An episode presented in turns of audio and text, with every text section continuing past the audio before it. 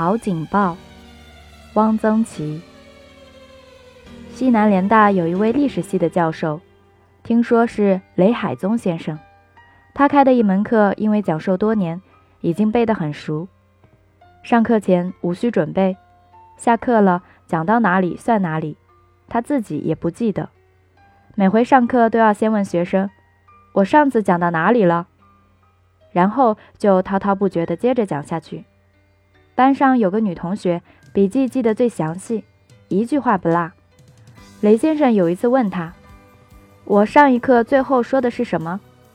这位女同学打开笔记来看了看，说：“你上次最后说，现在已经有空袭警报，我们下课。”这个故事说明昆明警报之多。我刚到昆明的头两年，一九三九、一九四零年，三天两头有警报。有时每天都有，甚至一天有两次。昆明那时几乎说不上有防空力量，日本飞机想什么时候来就来，有时竟至在头一天广播，明天将有二十七架飞机来昆明轰炸。日本的空军指挥部还真言而有信，说来准来。一有警报，别无他法，大家就都往郊外跑，叫做跑警报。跑和警报连在一起。构成一个词语，细想一下，是有些奇特的，因为所跑的并不是警报，这不像跑马、跑生意那样通顺。但是大家就这么叫了，谁都懂，而且觉得很合适。也有叫逃警报或者躲警报的，都不如跑警报准确。躲太消极，逃又太狼狈，唯有这个跑字于紧张中透出从容，最有风度。也最能表达丰富生动的内容。有一个姓马的同学最善于跑警报，他早起看天，只要是万里无云，不管有无警报，他就背了一壶水，带点吃的，夹着一卷温飞卿或李商隐的诗，向郊外走去，直到太阳偏西，估计日本飞机不会来了，才慢慢的回来。这样的人不多。警报有三种，如果在四十多年前向人介绍。警报有几种，会被认为有神经病，这是谁都知道的。然而对今天的青年却是一项新的课题。一曰预行警报。联大有一个姓侯的同学，原系航校学生，因为反应迟钝被淘汰下来，读了联大的哲学心理系。此人对于航空旧情不忘，曾用黄色的标语纸贴出巨幅广告，举行学术报告，题曰《防空常识》。他不知道为什么对警报特别敏感。他正在听课，忽然跑了出去，站在新校舍的南北通道上，扯起了嗓子大声喊叫：“现在有预警警报，五华山挂了三个红球。”可不，抬头往南一看，五华山果然挂起了三个很大的红球。五华山是昆明的制高点，红球挂出，全市皆见。我们一直很奇怪，他在教室里。正在听讲，怎么会感觉到五华山挂了红球呢？教室的门窗并不都正对五华山。一有预警警报，市里的人就开始向郊外移动。住在翠湖以北的，多半出北门或大西门；出大西门的似尤多。大西门外，越过联大新校门前的公路，有一条由南向北的用浑圆的石块铺成的宽可五六尺的小路。这条路据说是驿道。一直可以通到滇西。路在山沟里，平常走的人不多，常见的是驮着盐巴、碗糖或其他货物的马帮走过。赶马的马锅头侧身坐在木鞍上，从齿缝里嘶嘶地吹出口哨。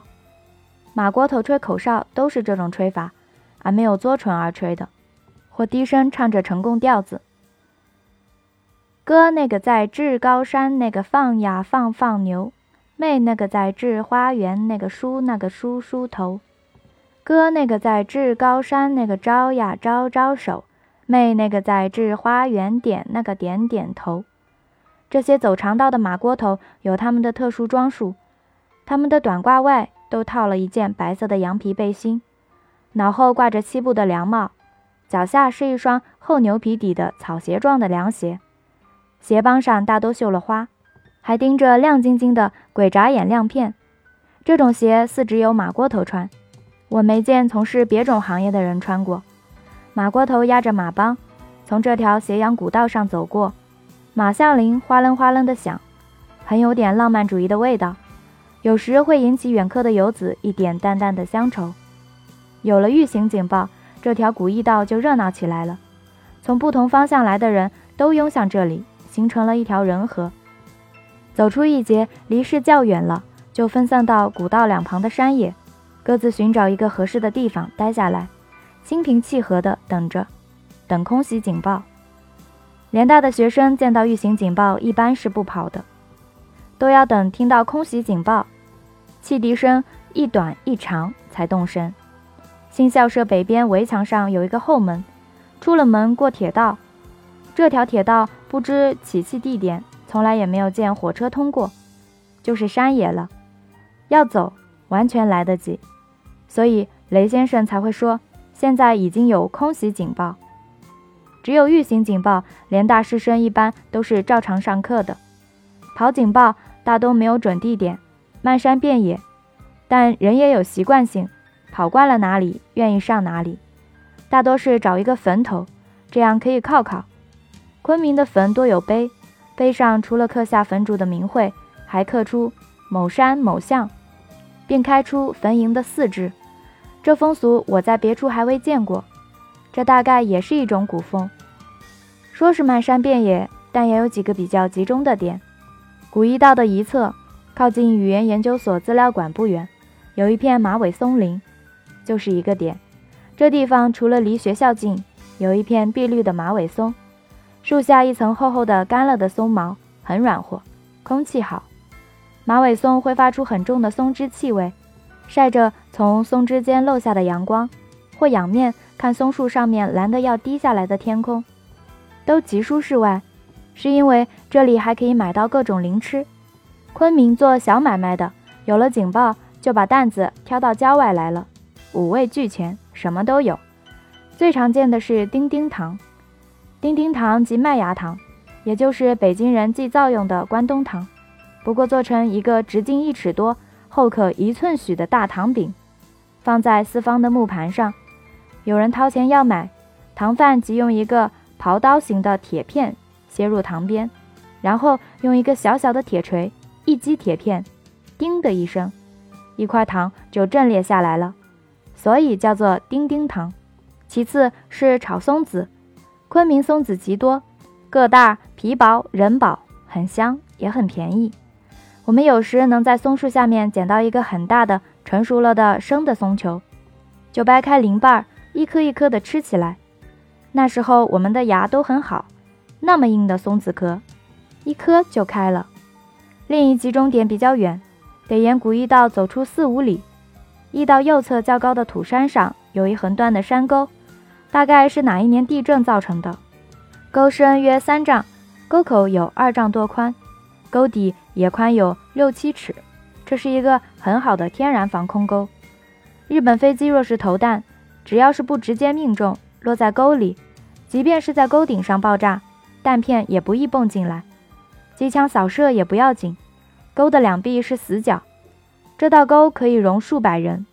有人常到这里，就利用闲空，在沟壁上修了一些私人专用的防空洞，大小不等，形式不一。这些防空洞不仅表面光洁，有的还用碎石子或碎瓷片嵌出图案，缀成对联。对联大都有新意，我至今记得两幅，一幅是“人生几何，恋爱三角”。一幅是见机而作，入土为安。对联的劝缀者的闲情逸致是很可叫人佩服的。前一副也许是有感而发，后一副却是计时。警报有三种，预警警报大概是表示日本飞机已经起飞，拉空袭警报大概是表示日本飞机进入云南省境了。但是进云南省不一定到昆明来，等到汽笛拉了紧急警报。连续短音，这才可以肯定是朝昆明来的。空袭警报到紧急警报之间，有时要间隔很长时间，所以到了这里的人都不忙下沟。沟里没有太阳，而且过早的像云冈石佛似的坐在洞里也很无聊。大都先在沟上看书、闲聊、打桥牌。很多人听到紧急警报还不动，因为紧急警报后，日本飞机也不定准来，常常是折飞到别处去了。要一直等到看见飞机的影子了，这才一咕噜站起来，下沟进洞。联大的学生以及住在昆明的人对跑警报太有经验了，从来不仓皇失措。上举的前一副对联或许是一种泛泛的感慨，但也是有现实意义的。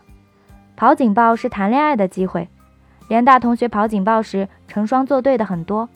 空袭警报一响，男的就在新校舍的路边等着。有时还提着一袋点心吃时，宝珠梨、花生米。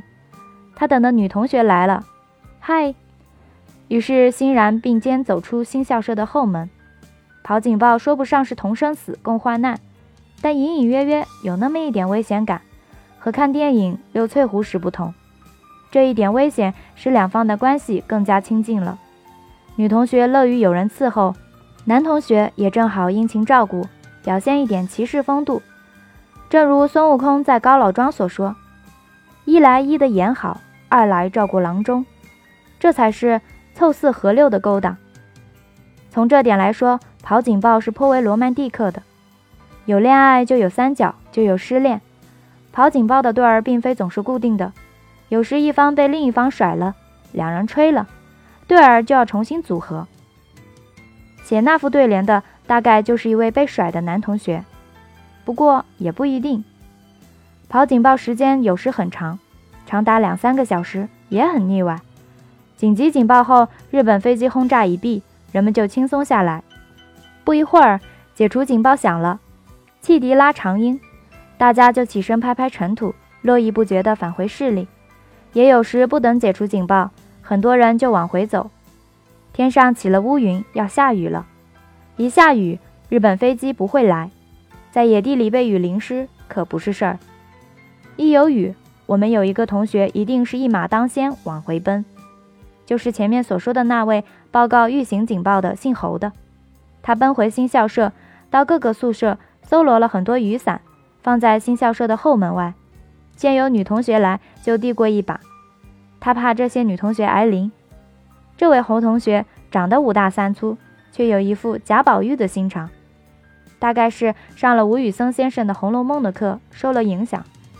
侯兄送伞已成定例，警报下雨一次不落，名闻全校，贵在有恒。这些伞等雨住后，他还会到南苑女生宿舍去敛回来，再归还原主的。跑警报大都要把一点值钱的东西带在身边，最方便的是金子、金戒指。有一位哲学系的研究生，曾经做了这样的逻辑推理。有人带金子，必有人会丢掉金子；有人丢金子，就会有人捡到金子。我是人，故我可以捡到金子。因此，跑警报时，特别是解除警报以后，他每次都很留心地巡视路面。他当真两次捡到过金戒指。逻辑推理有此妙用，大概是教逻辑学的金岳霖先生所未料到的。联大师生跑警报时没有什么可带，因为身无长物。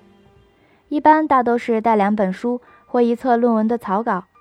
有一位研究印度哲学的金先生，每次跑警报总要提了一只很小的手提箱，箱子里不是什么别的东西，是一个女朋友写给他的信、情书。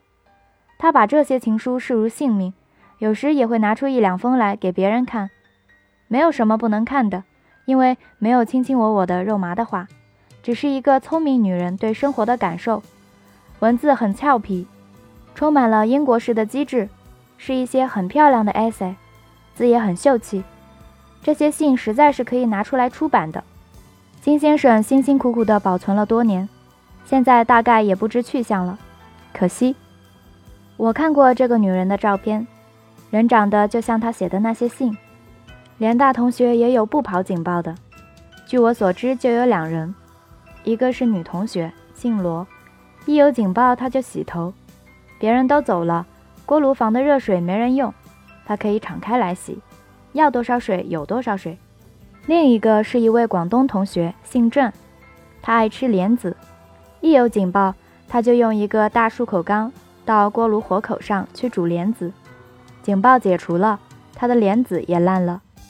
有一次，日本飞机炸了联大，昆中北院、南院都落了炸弹。